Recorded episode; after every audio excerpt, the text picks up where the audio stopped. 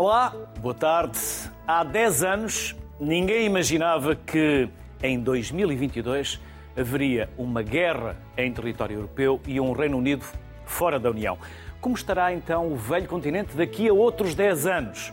Caminharemos para uma maior união ou desunião europeia?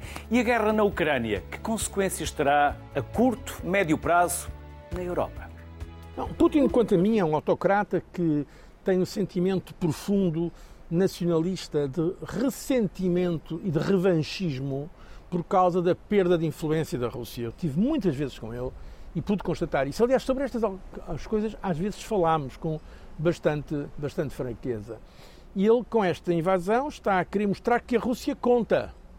Porque repare-se que há algum tempo atrás só se falava nos Estados Unidos e na China como grande, as grandes potências do ponto de vista, digamos, de competição geopolítica. A verdade é que a Rússia ainda tem alguma influência, ainda que do ponto de vista económico seja um desastre completo, não é? Uma economia.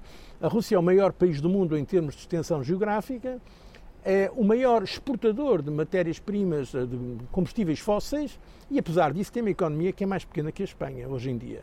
É uma tragédia total. A Rússia estava aqui há algumas dezenas de anos ao mesmo nível que a China. Hoje em dia a China é 10 vezes maior que a Rússia em termos económicos.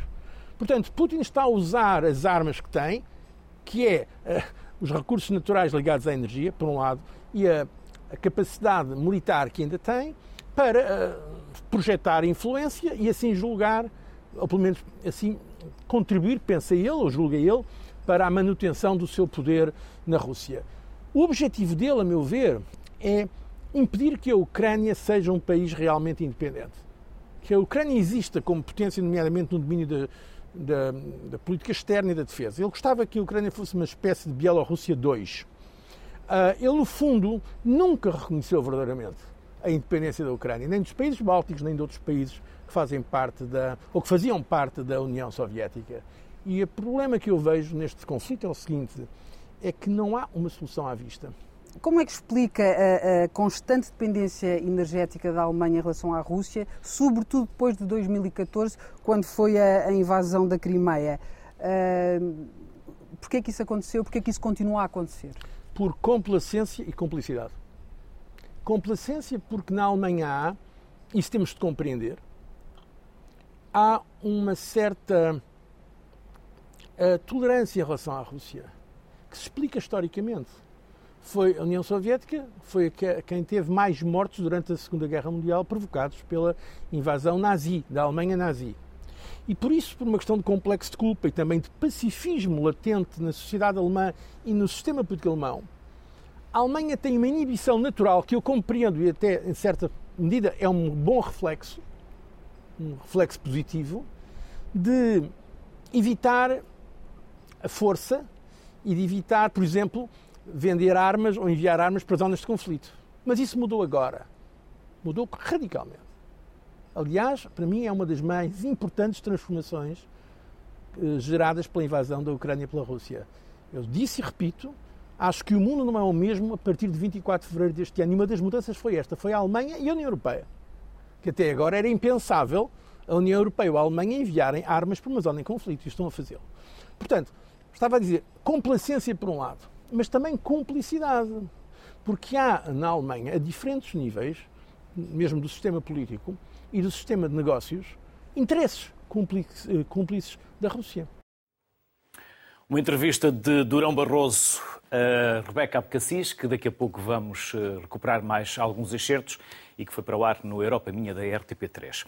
São meus convidados para hoje José Azeredo Lopes, Professor na Escola do Porto, da Faculdade de Direito e coordenador do Programa de Estudos Internacionais da Universidade Católica Portuguesa. Isabel Camisão, professora de Estudos Europeus da Faculdade de Letras da Universidade de Coimbra. E Sofia Serra Silva, politóloga no Instituto de Ciências Sociais da Universidade de Lisboa. Aos três, desde já, bem-vindos e obrigado pela simpatia que tiveram em aceitar o nosso convite. Vou começar pelo Azaredo Lopes. José Azaredo Lopes, Porquê tanto investimento na guerra? Porquê tanto investimento em armas e tão pouco investimento em diplomacia, diálogo e na tentativa de chegar a um processo que leva à paz na Ucrânia? Porquê é que estamos a investir tanto na guerra e tão pouco na paz? Boa tarde a todos. Uh, esta é uma questão que é, é, difícil e é fácil em termos de resposta. É muito fácil uh, pela circunstância de que não podemos esquecer que não houve qualquer processo negocial a anteceder este conflito. Este conflito é lançado de surpresa, e aliás, para surpresa de muitos, exceto talvez para os Estados Unidos, Uh, e uh, representa uma das formas, se não a mais grave forma, de uso da força contra um Estado soberano. Portanto, nós podemos. Uh, a Rússia, como é sabido, mantém o seu mantra de que se trata de uma ação militar especial, invocou muito contra nós e contra a Ucrânia o próprio direito internacional e precedentes que, no seu entender, justificavam a sua ação militar, mas a verdade é que nós temos uma guerra Uh, em larga escala, com objetivos em larga escala para a destruição da Ucrânia como um Estado independente, a desnazificação, a desmilitarização eram desde logo duas das dimensões apontadas pela, pela pela Federação Russa, através de Vladimir Putin, e, portanto, a, a, fasquia foi colocada logo num nível muitíssimo elevado, ou seja, que tornava muito difícil a negociação com a Federação Russa, sobretudo numa altura em que qualquer negociação equivaleria a ter que aceitar a subjugação de parte ou da própria totalidade política uh, da Ucrânia, uma vez que um dos objetivos principais era, obviamente, a ocupação de Kiev, era a destituição do poder representado hoje a nível global, porque é uma estrela global, eh, por Volodymyr eh, Zelensky, e portanto não se tratou de um episódio localizado que permitisse abrir imediatamente negociações. Primeiro ponto. Segundo ponto, a dado passo, recordar-nos-emos de que se falava em negociações, que aliás houve duas, três rondas, quatro rondas de negociações diretas entre uh, a parte ucraniana e a parte, uh, a parte russa. Só que, uh, e, e, aqui temos talvez um dos aspectos mais fascinantes uh, deste conflito, se um conflito pode ter algum aspecto fascinante, que afasta dramaticamente a hipótese diplomática ou de um processo de negociações. Uh, numa altura em que já havia um plano, que depois foi desmentido que fosse esse o plano, que já tivesse sido aceito ou que não tivesse sido aceito, alguns Estados europeus, e principalmente os Estados Unidos, depois da visita do secretário da Defesa Austin à Ucrânia, dizem a guerra só acaba quando diminuirmos com caráter definitivo, ou pelo menos perene, a capacidade da Federação Russa fazer mal, digamos assim, eh, eh, usar a força, usar ilicitamente o seu poder relativamente a Estados vizinhos e não apenas à Ucrânia. Isto implica, então, que uma guerra que era a dois passa a ser necessariamente a três. E os objetivos deste conflito deixam de ser só entre a Ucrânia e a Federação Russa, a Ucrânia, evidentemente, como uma parte mais fraca, e passam a envolver, desculpe-me a expressão, quem precisa, uma certa ideia de comunidade internacional, onde têm protagonismo os Estados Unidos, a União Europeia e, lato senso, eh, a NATO. Isto quer dizer o quê? Que nesta guerra temos uma espécie de ménage à trois não quero que a expressão seja irónica, mas em que cada um tenha objetivos distintos. Do lado da Ucrânia, temos agora a União Europeia, temos um fornecimento de material bélico e um financiamento do esforço de guerra da Ucrânia como nunca se viu. Uh, devo dizer que quando, vê, uh, quando se vêem os valores uh, que estão envolvidos no apoio dos Estados Unidos, que já ultrapassam amplamente os 50 mil milhões eh, de dólares. Quando se vê o que isto representou em termos políticos para a União Europeia, quando se vê a reformulação dramática, quer do destino europeu, e qualquer dia vamos ter que discutir, e já que estamos a falar no futuro da Europa, de que Europa estamos a falar, eh, esta Europa, uma Europa geográfica, uma Europa mais alargada, eh, uma comunidade política europeia, uma Europa que tem que integrar e às vezes integra com muita dificuldade visões que podem ser muito divergentes e que foram, aliás, exacerbadas por este conflito. Eu diria, eh, para não estar a ocupar o tempo, o tempo em demasia, eu diria o seguinte: eu diria que hoje, a Sul, provavelmente estamos um bocadinho mais longe em termos de valores, em termos de perspectivas sobre o próprio conflito, em termos do que nós pretendemos que seja o bom resultado deste conflito de alguns dos países que descrevemos como sendo dos Bálticos ou uh, do leste europeu. Portanto, há hoje uma percepção de ameaça e há hoje uma percepção do papel da União Europeia e da Europa que é claramente diferenciada, consoante estamos a falar de determinados setores da União Europeia ou de outros. Pela positiva, eu destaco um aspecto que me parece indiscutível. Uh, apesar de tudo, desculpe-me a expressão, ainda não estamos à pancada. E isso parece que não, mas para quem previa que a União Europeia implodiria ao primeiro impacto, e o primeiro impacto era evidentemente o impacto energético, ou aquilo que nós temos, aliás, impropriamente chamado a chantagem da energia, eh, eu diria que, até ver, com discordâncias, com Hungria para trás, com a Alemanha para a frente, acho que conseguimos amadurecer bastante uh, politicamente. Uh, agora, dentro da União Europeia, há quem tenha ganho mais e há quem tenha perdido mais. Em geral, eu diria que a Europa está com este conflito a perder mais economicamente, a perder mais geopoliticamente, por enquanto, do que, por exemplo, os Estados Unidos para os Estados Unidos, e digo sem qualquer ironia, esta guerra é muito barata, são 50 mil milhões de euros, que, enfim, que para os Estados Unidos representa uma verba facilmente comportável, com uma transferência e uma redefinição dos mercados energéticos que favorece muito mais os Estados Unidos do que a União Europeia. A União Europeia é carente, dramaticamente carente, de recursos energéticos que tinha como garantidos porque vinham uh, da Federação Russa, uh, qualquer amputação das relações com a Rússia, como está a acontecer, e está a acontecer em níveis que nós nunca imaginaríamos possíveis em seis, sete meses, qualquer amputação dessas tem um, um custo desproporcionadamente elevado para os países europeus e, por exemplo, em particular a Alemanha. A Alemanha que tinha o Nord Stream 2, 10,2 mil milhões de euros foi quanto custou não abre e nunca abrirá. A Alemanha está agora na iminência de não ter mais nada eh, em termos de gás a vir do Nord Stream 1, uma vez que a Federação Russa deu um passo muito importante para o mal, na minha opinião, e disse acabou o fornecimento de gás pelo Nord Stream 1, enquanto Uh, os uh, países não suspenderem as sanções que estão a aplicar uh, à Rússia. Portanto, agora é mesmo é ser otimista. É ser otimista, é uh, acreditar, e só assim é que eu consigo falar de forma animada do futuro da Europa. Uh, é acreditarmos que esta contraofensiva começou há tempos uh, na Ucrânia, vai pouco a pouco corroer aquilo que até agora considerávamos que era impossível atingir, que era a superioridade militar russa. Hoje já temos pequenos sinais, muito pequenos, mas a Ucrânia já é capaz uh, de atacar. Uh, os ganhos são muito pequenos, mas uh, a Rússia já não parece tão forte a contra-atacar, porque senão não andávamos neste jogo do gato e do rato na região de Kherson. E, portanto, são pequenos indícios, mas estamos a falar de uma moideira, ou seja, nós não estamos a falar de outra coisa que não seja uma guerra de atrição.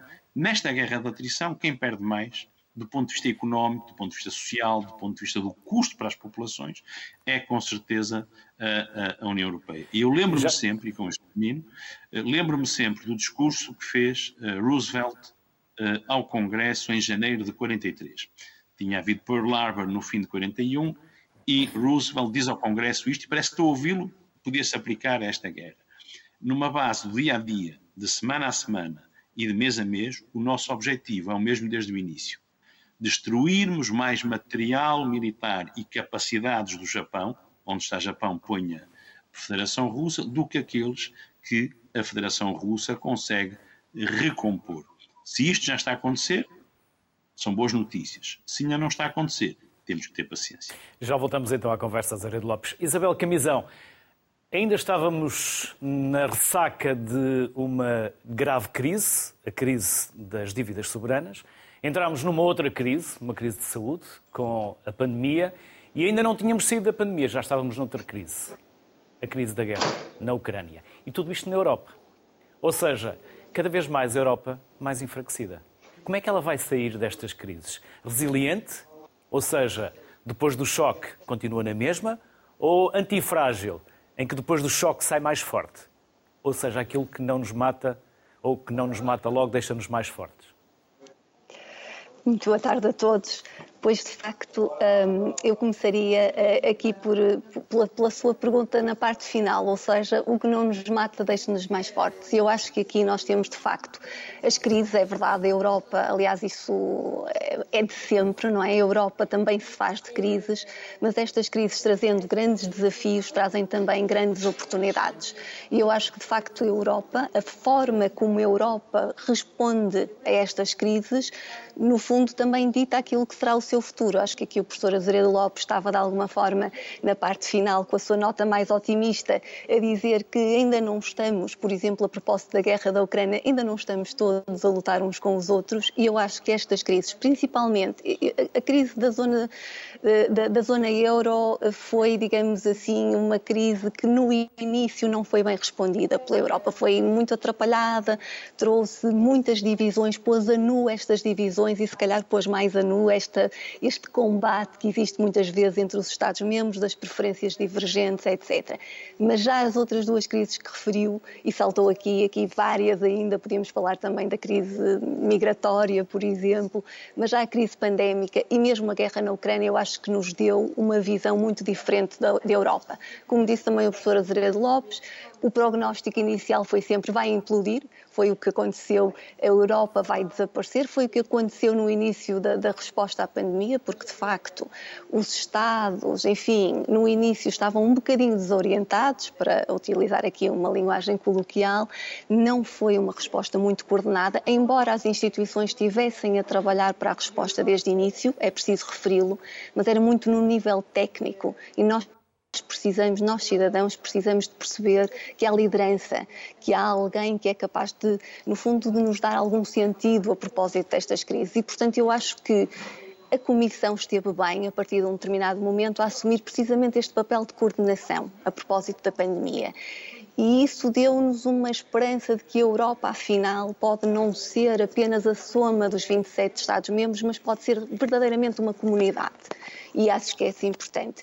E a propósito da guerra da Ucrânia, uh, que é inqualificável, uma guerra de agressão em território europeu, um Estado soberano, portanto não há qualquer justificação, mesmo para aqueles que são estudiosos da política externa uh, da Federação Russa, uh, enfim, até esses ficaram baralhados, porque mesmo da perspectiva mais realista, esta guerra não faz sentido, ou, ou pelo menos aparentemente não faz sentido. Uh, se é que alguma guerra faz sentido alguma vez, mas enfim, do ponto de vista mais realista, uh, há, há algumas justificações para determinados tipos de conflitos, mas a resposta que a Europa deu em, em, em, em matérias que são de facto muito uh, potenciadoras de desunião, já aqui muito o professor Azeredo Lopes referiu várias vezes a questão energética, a dependência energética.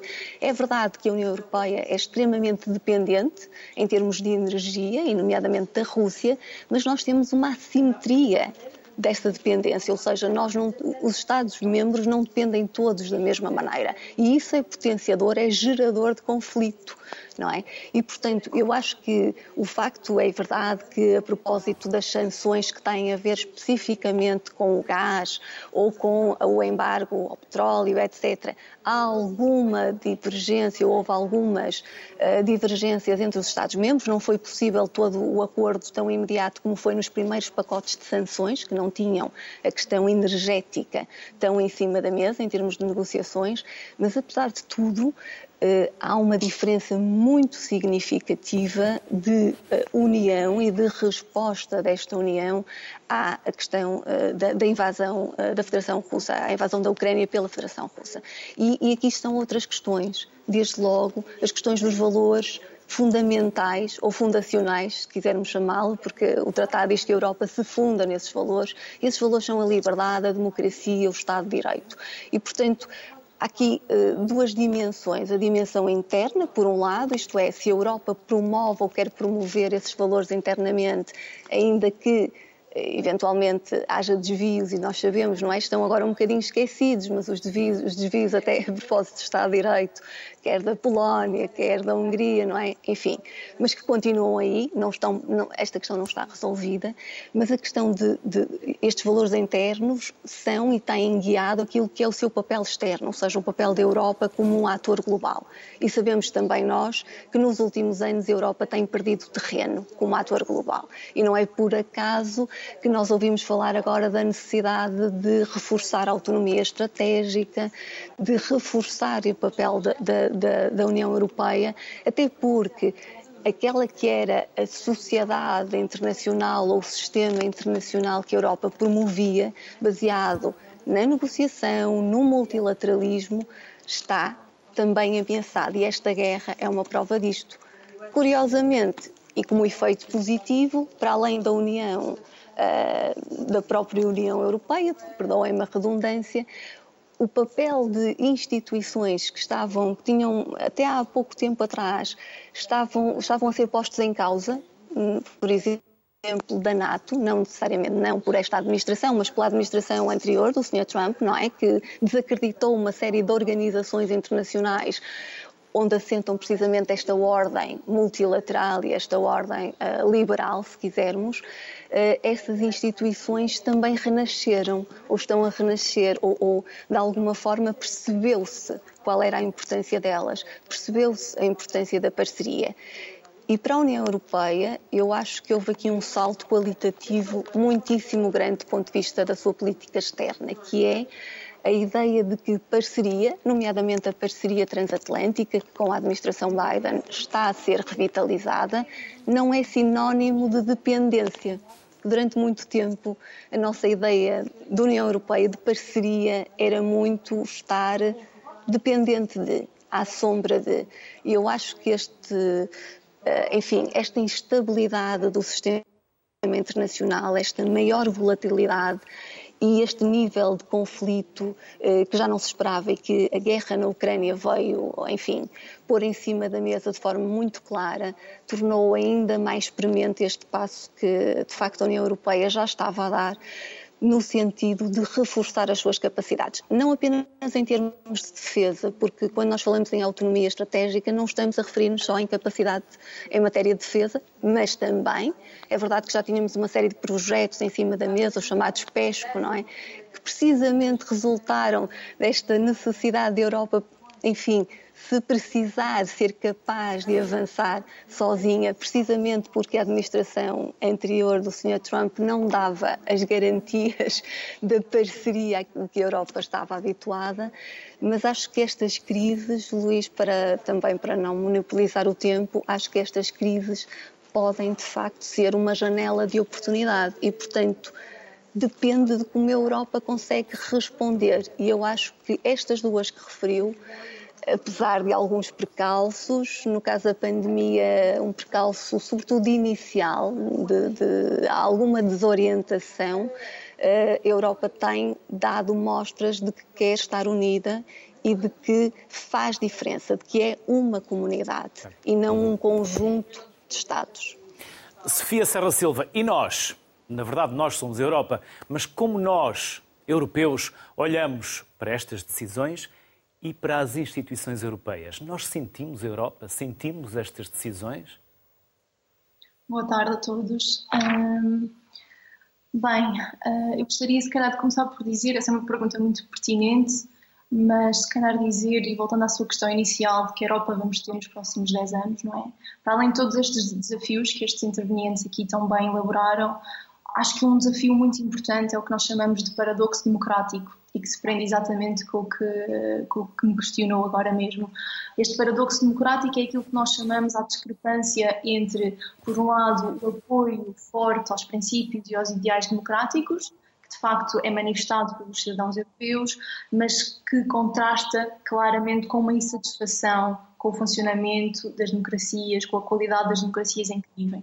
Portanto, há de facto vários indicadores que demonstram esta desilusão e desencanto com o processo político. Contudo, este também não é, diga-se que não é um processo exclusivo das democracias europeias, é, é, é um processo, são padrões e tendências que temos vindo a analisar e bastante fundamentadas empiricamente noutras uh, latitudes e noutras geografias uh, do mundo, mas de facto há aqui vários uh, potenciais desconexões e déficits democráticos. há também quem defenda que não há nada de verdadeiramente paradoxal nesta discrepância entre, por um lado, os cidadãos apoiarem fortemente os princípios democráticos europeus, neste caso, e, por outro lado, uh, serem críticos e, e encontrarem-se insatisfeitos com o funcionamento. Uh, e dizendo que de facto é natural, porque todos os ideais e princípios são difíceis de implementar, é natural também e, e é conhecido que os cidadãos reconhecem que as suas democracias em que vivem têm limitações e, portanto, que é natural depois esta discrepância entre avaliações e o apoio aos princípios.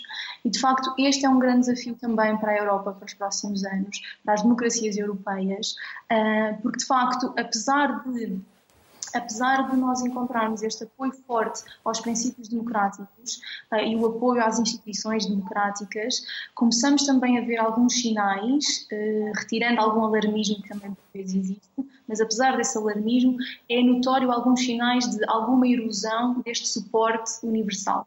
Até aqui, uh, na ciência política, nós considerávamos que de facto havia uh, este, embora as pessoas se encontrem insatisfeitas, uh, desiludidas um pouco e alienadas do processo de tomar de decisão política, da classe política, das instituições, uh, do ponto de vista do apoio à democracia enquanto sistema, enquanto forma de vivermos em sociedade, enquanto regime político, não era preocupante, porque de facto os dados continuavam a mostrar um apoio à democracia e aos princípios, aos princípios e aos ideais democráticos.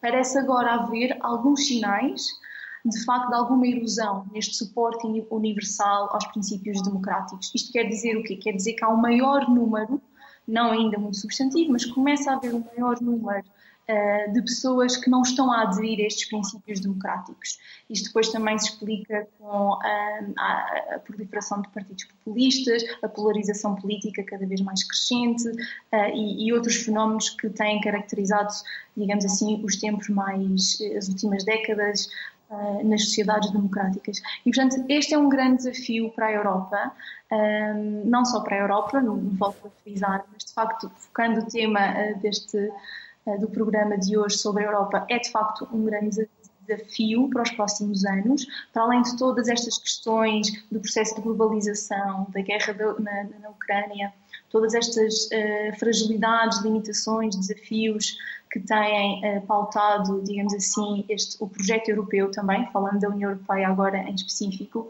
existe também esta desconexão entre cidadãos e as, institui as instituições políticas, que se depois formos ver ao nível europeu é ainda maior, não só pelo afastamento uh, que existe, mas também pela complexidade dos processos de tomada de decisão na União Europeia, por exemplo, nas instituições supranacionais, pela complexidade das matérias e toda a legislação e da própria produção legislativa que é feita nestas instituições. E, portanto, essa desconexão é ainda maior quando falamos dos cidadãos e instituições políticas europeias.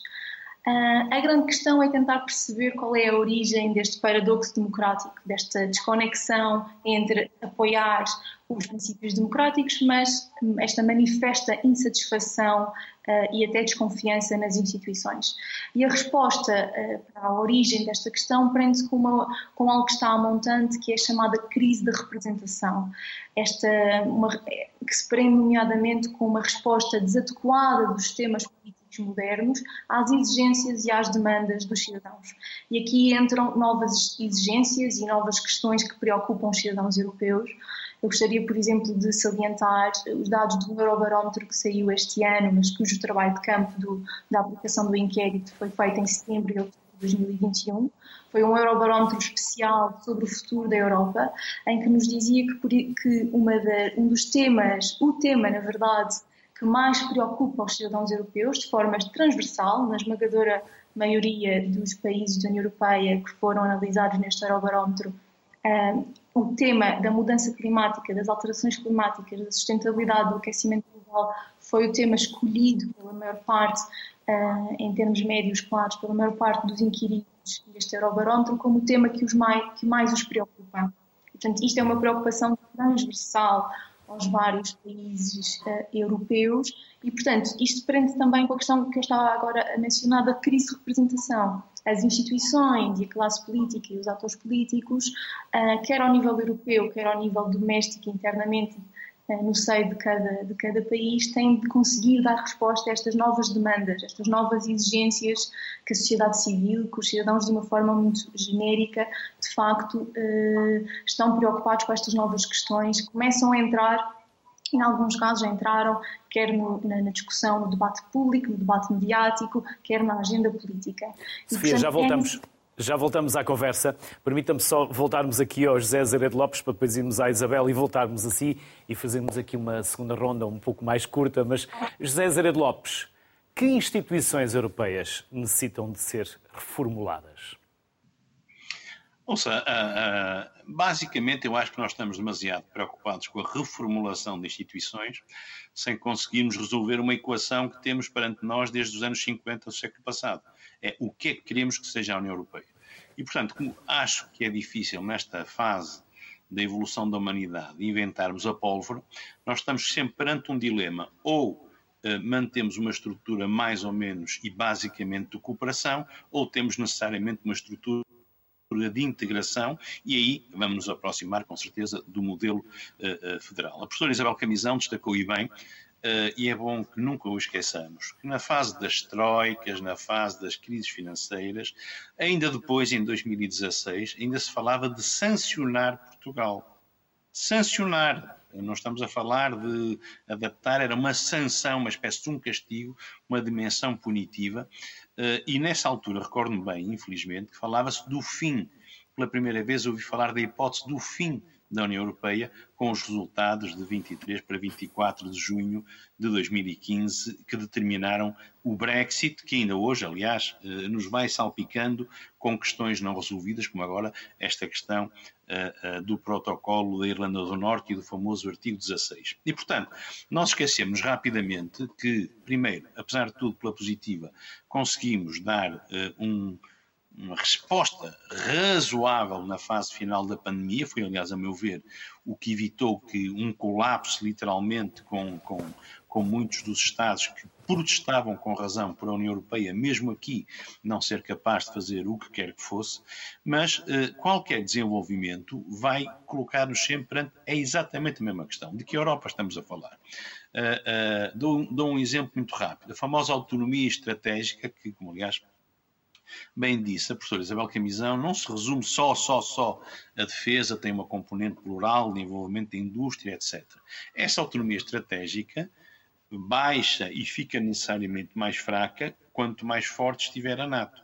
Isto é, a organização NATO tinha e continua a ter na política externa portuguesa, por exemplo, a componente de representação principal da nossa segurança uh, e defesa, quanto mais forte estiver a NATO, menos haverá espaço para, no plano da União Europeia, desenvolver uh, estas dimensões.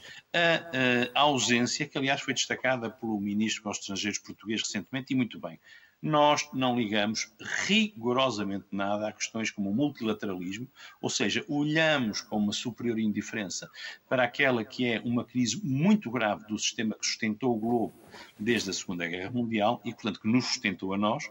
Nós não somos capazes de dar passos decisivos em relação a questões que ultrapassam o nosso modelo orgânico estou a pensar, por exemplo, nas alterações climáticas e nos compromissos que vamos assumindo e desfazendo consoante a primeira crise que temos uh, uh, perante nós, e nós também, em relação à tal comunhão de valores, não nos esqueçamos do seguinte, e com isto termino.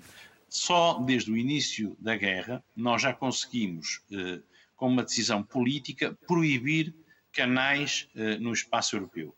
Nós já conseguimos ter uma discussão a meu ver, absolutamente lamentável e degradante sobre a proibição total de acesso ao espaço europeu de quaisquer cidadãos russos, mesmo que opositores uh, a Vladimir Putin. Nós estamos agora, vamos, vamos ver se resistimos, a querer discutir se vamos proibir totalmente a presença de uh, quaisquer jornalistas ou uh, sistemas de programas uh, russos no espaço europeu. Isto, a meu ver, é a, a, tal questão que também foi antes referida sobre nós temos a grande sorte e o grande azar, o azar é evidentemente irónico, o ponho entre aspas, de sermos democracias. Isso dá-nos uma enorme força, mas, por exemplo, perante questões destas, em que estamos a enfrentar uma força bruta, um agressor, questões de sobrevivência do modelo da União Europeia, uh, ser uma democracia tem custos. Tem custos porque, muito legitimamente, os cidadãos podem estar totalmente do lado da Ucrânia e podem estar totalmente contra a hipótese de terem que uh, uh, ter menos aquecimento ou terem que escolher entre gás e comida. E, portanto, aquela questão uh, que foi... Para terminar, Azeredo Lopes. que a, a, a, a, mulher de Volodymyr Zelensky deu uma entrevista que eu até fiquei espantado de não dar mais que falar. Quando diz que nós temos que escolher entre cêntimos eles têm que, e os ucranianos têm que escolher entre vidas, Pois, mas quem escolhe cêntimos, se poupa ou não poupa cêntimos, sendo cidadão, pode dizer não. Numa democracia pode dizer não. E é essa questão que nós temos sempre uh, perante nós, desde há muito e talvez agora com cores mais fortes desde o início do conflito ucraniano. Isabel Camisão, e com tudo isto, não nos podemos esquecer que dentro da Europa nós temos perigos para a democracia. Exatamente, eu acho que ligando uh, também aos meus dois colegas, uh, ao que foi dito pelos meus dois colegas de painel, uh, a questão da democracia é fundamental e essa questão, a forma como uh, efetivamente nós conseguimos, de alguma forma, um, fazer valer estes valores, estes valores que a professora Azeredo Lopes aqui também estava a dizer, mas que foram referidos, significa que eh, será eh, também uma forma de chegar aos cidadãos. É importante perceber aquilo, é, que no fundo acho que era aquilo que o professor eh, estaria também a transmitir, mas que também foi transmitida pela colega painel, a questão de saber o que é que os cidadãos querem desta Europa, o que é que precisam desta Europa, porque nós sabemos que de facto o apoio aos sistemas políticos tem uma componente afetiva, mas tem aqui, no caso da União Europeia, muito uma componente uh, utilitária, se quisermos. Ou seja, aquilo que, de facto, de que forma é que a União Europeia responde às nossas, às nossas exigências, às nossas preocupações. E, portanto, é neste equilíbrio, é também no envolvimento dos cidadãos e na tentativa de fazer valer aqueles que são os valores fundamentais, nomeadamente a questão democrática, ou seja, existe de facto, Luís, os perigos à, própria democracia e ao Estado de Direito, que por vezes são potenciados também pelas crises, ou seja, as crises abrem janelas também para que, eventualmente, regimes com tendências um pouco menos democráticas possam eh, manter ou possam tomar decisões eh, escudadas numa ideia de securitização, ou seja, numa ideia de que a crise obriga, nós pensamos, por exemplo, e para dar um, um exemplo muito rápido, quando tivemos a pandemia, todos nós ficamos confinados e os cidadãos perceberam que tinham que ter limitações nas suas deslocações. Mas nós temos na Europa um princípio fundamental, que é o princípio de liberdade de circulação. É um princípio basilar que tem a ver até com a cidadania europeia. E, portanto, quando nós começamos a ter restrições, agora o professor Azeredo Lopes estava a falar da questão da, da, da questão da imprensa e de proibir determinados órgãos de comunicação social de operar na Europa porque são de uma determinada nacionalidade ou porque a justificação é só vão promover desinformação como se os cidadãos não fossem capazes de perceber ou de, por sua, enfim, de procurar informação que os oriente e de, de filtrar essa desinformação. E, portanto, há de facto eh, decisões que são questionáveis e que têm também, não é, sob, digamos assim, sob um chapéu de que estamos a, a, garantir essa democracia, de que estamos a garantir o melhor para os cidadãos, que têm que ser bem pesadas. Nós temos, sobretudo, que ouvir os cidadãos. Eu acho que, por exemplo, a Conferência sobre o Futuro da Europa, que se falou pouco sobre ela, durou um ano, não é? De, de, ma de maio de 2021 a maio de 2022, foi uma oportunidade para que os cidadãos pudessem dar este seu input. E devíamos, uh, devíamos ler foi... as conclusões. Devíamos ler as conclusões. Exatamente. E perceber quais são as painel... preocupações. Exatamente. Exatamente. Para terminarmos, aquele Isabel. painel de cidadãos que, enfim, a Comissão quer manter como um método, por exemplo, para a auscultação dos cidadãos pode ser um, uma, uma, forma muito interessante, porque a democracia é também a participação de, de, de, quem é, o, o, enfim, o, o objetivo deste projeto é para todos nós, para todos os cidadãos europeus.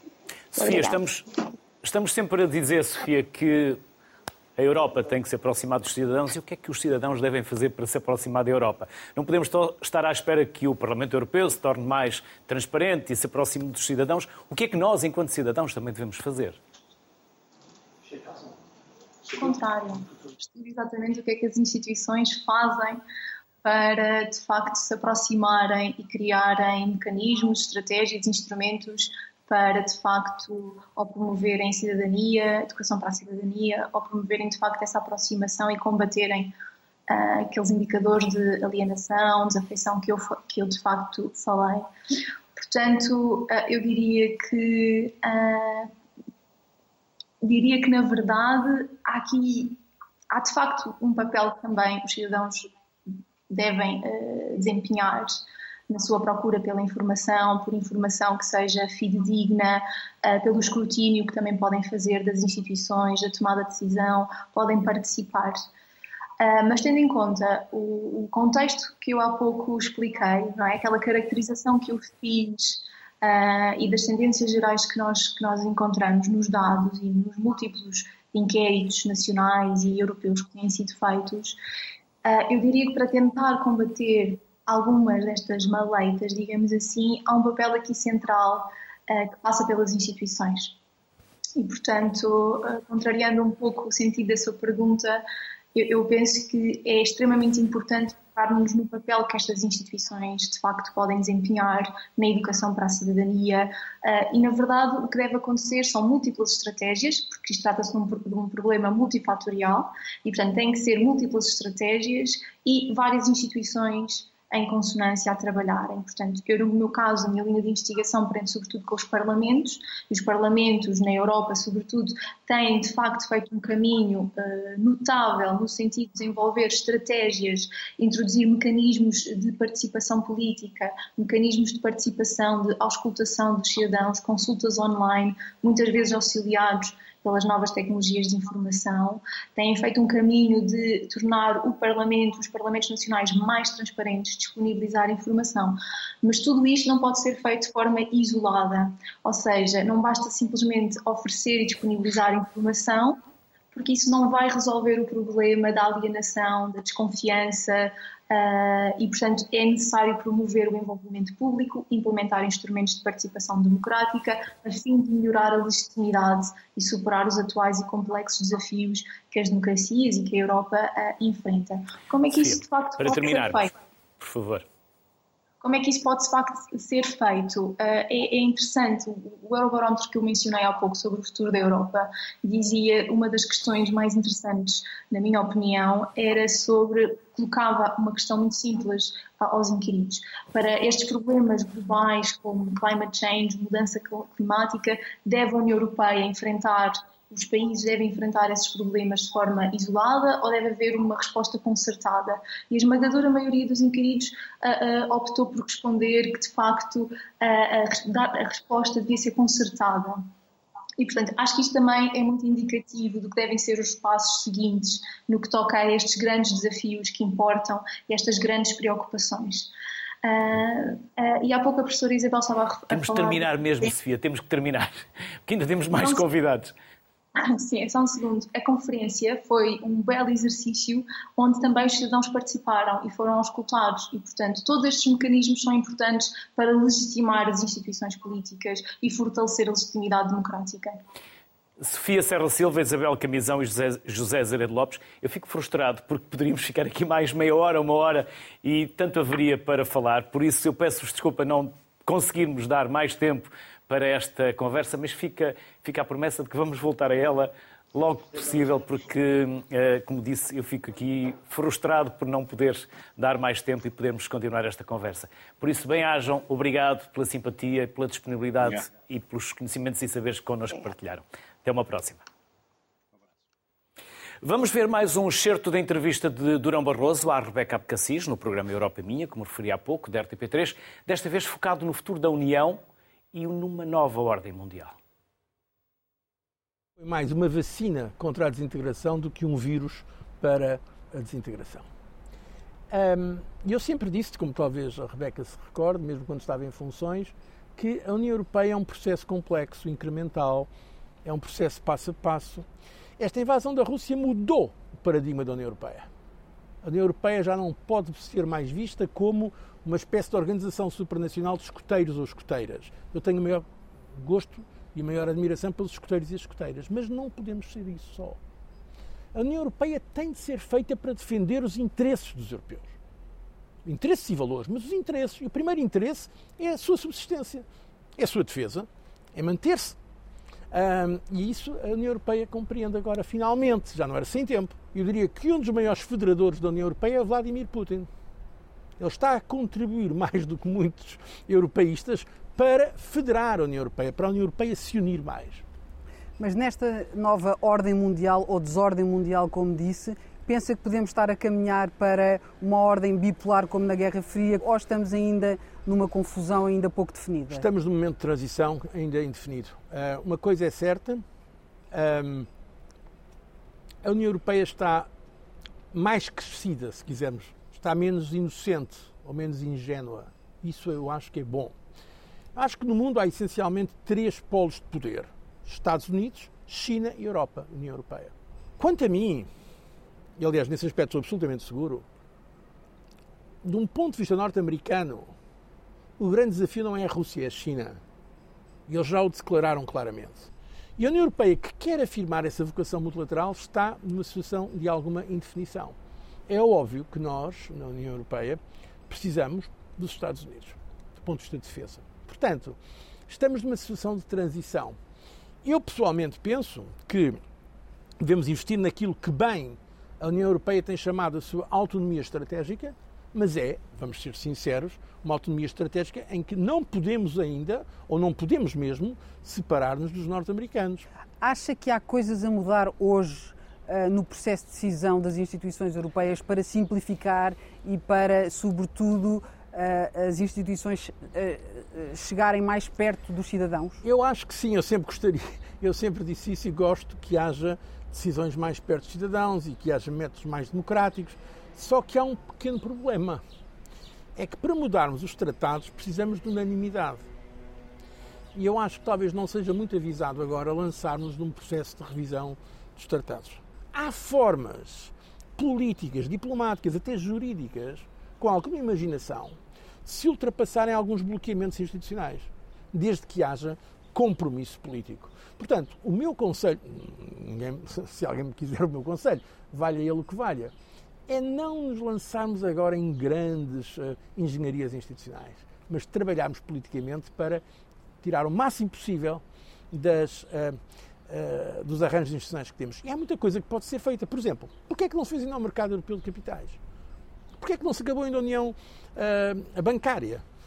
Não, as atuais instituições permitem isso, mas houve, há falta de vontade política de alguns governos. Portanto, vamos fazer o que podemos fazer com o que temos e depois, se necessário, e quando for oportuno, talvez possamos dar mais um salto institucional.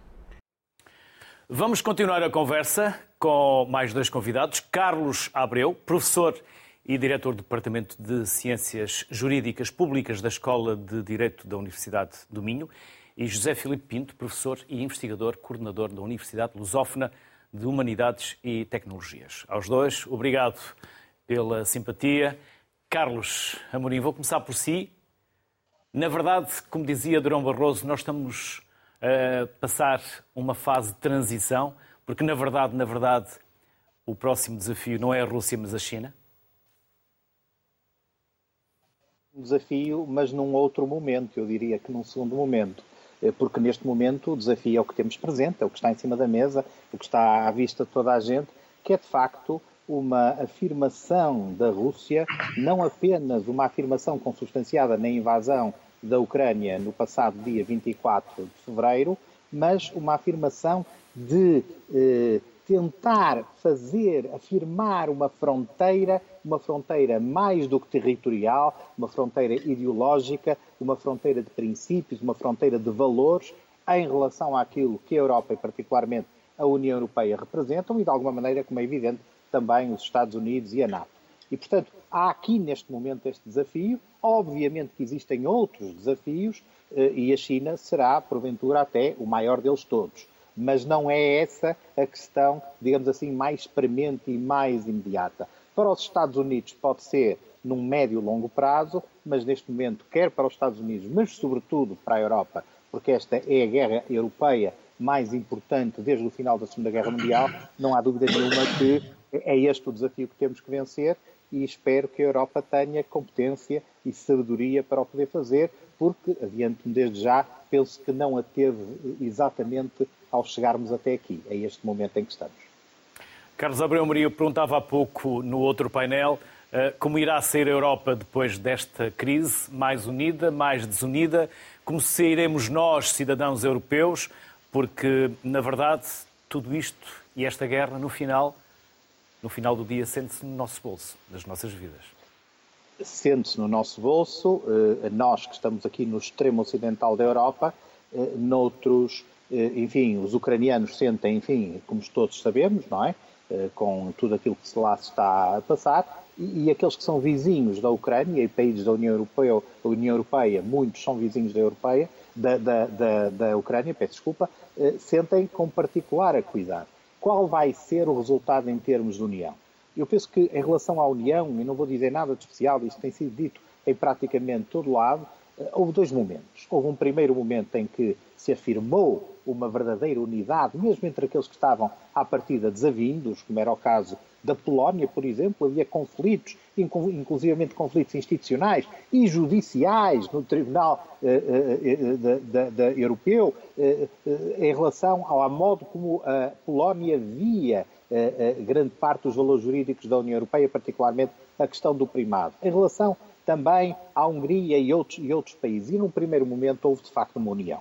Ou seja, o Sr. Putin, nesse primeiro momento, eventualmente não terá previsto que a sua atitude, a sua beligerância, a sua afirmação contra a Europa iria provocar um movimento por parte da Europa exatamente contrário, incluindo a possibilidade de outros países eh, quererem aderir à União Europeia e também à NATO.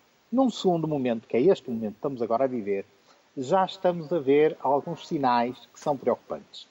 Eh, no passado fim de semana houve uma manifestação de dezenas de milhares de pessoas, muitas dezenas de milhares de pessoas, em Praga eh, contra as sanções à Rússia, fazendo um cordão umbilical, estabelecendo uma ligação entre as sanções à Rússia e a crise económica. Portanto, serão as sanções da Rússia que, ou melhor, à Rússia, que provocarão a inflação e todos os efeitos económicos que nós estamos neste momento a ver. Obviamente que esta é uma visão, eu chamar-lhe a putinista, é uma visão do Kremlin, eh, porque esta questão tem que também ser separada da economia. E este segundo momento, que vai crescer, chama a atenção também para declarações muito recentes do Sr. Salvini e de outros partidos extremistas, curiosamente, quer à esquerda, quer à direita em Itália. Itália que vai ter eleições muito brevemente e alguns destes dirigentes que agora dizem é preciso acabar com as com as sanções à Rússia, provavelmente poderão ser ministros e ocupar pastas de responsabilidades num futuro governo italiano.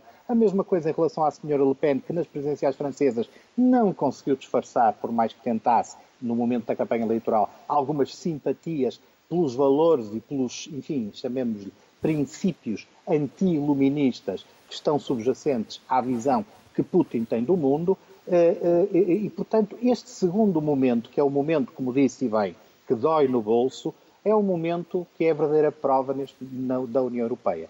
É fácil reagir a uma invasão, é fácil declarar, declarar-nos todos contra a, do, o invasor e a favor do país que é agredido na sua soberania, na lógica do direito internacional público, quando esta é substituída pela lógica da força bruta.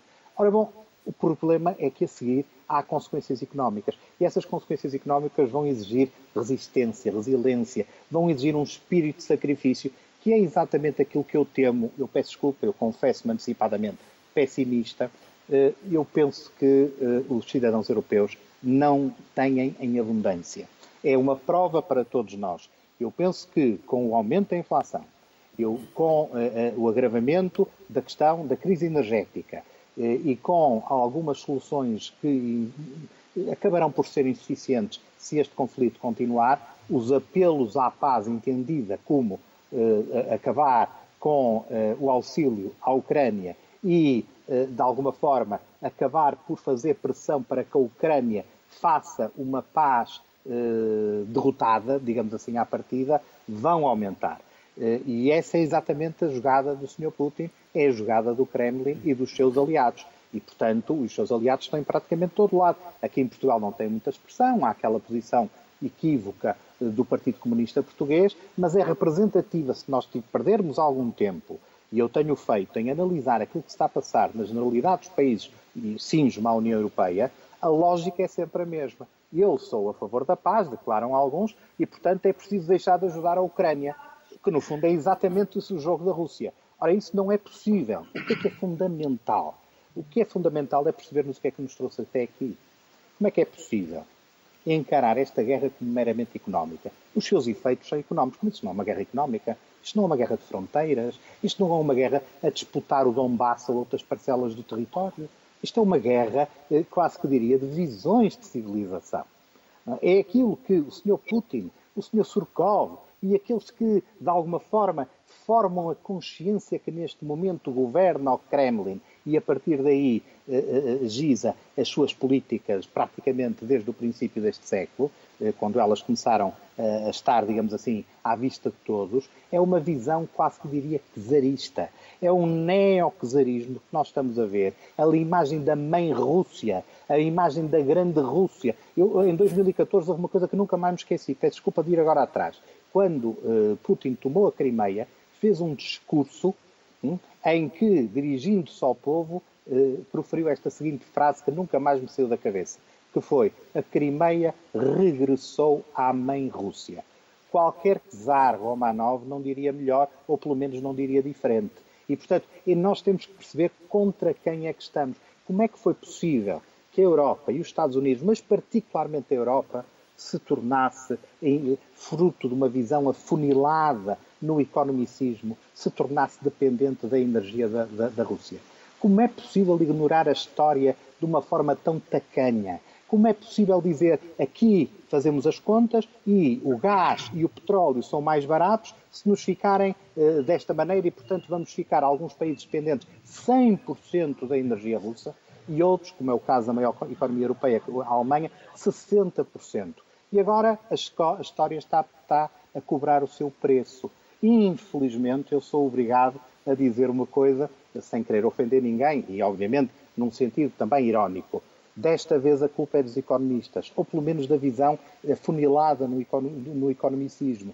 Por uma questão de preço, ignoraram a história, não a compreenderam e acabaram por cometer erros e agora ficam muito espantados porque parece que Putin não seguiu o plano económico que eles tinham gizado, numa lógica de racionalidade de escolhas económicas, sem perceber que ao fazerem isso estavam pura e simplesmente a não compreender o que é que estava do lado lá. Obviamente que o Sr. Putin também não compreende o que está do lado de cá. Alguns países europeus eh, têm, muitas vezes, revelam na hora da, do aperto, como se diz em Portugal, eh, na hora da necessidade, revelam engenho e revelam energias que eventualmente nós não suspeitaríamos que estivessem lá.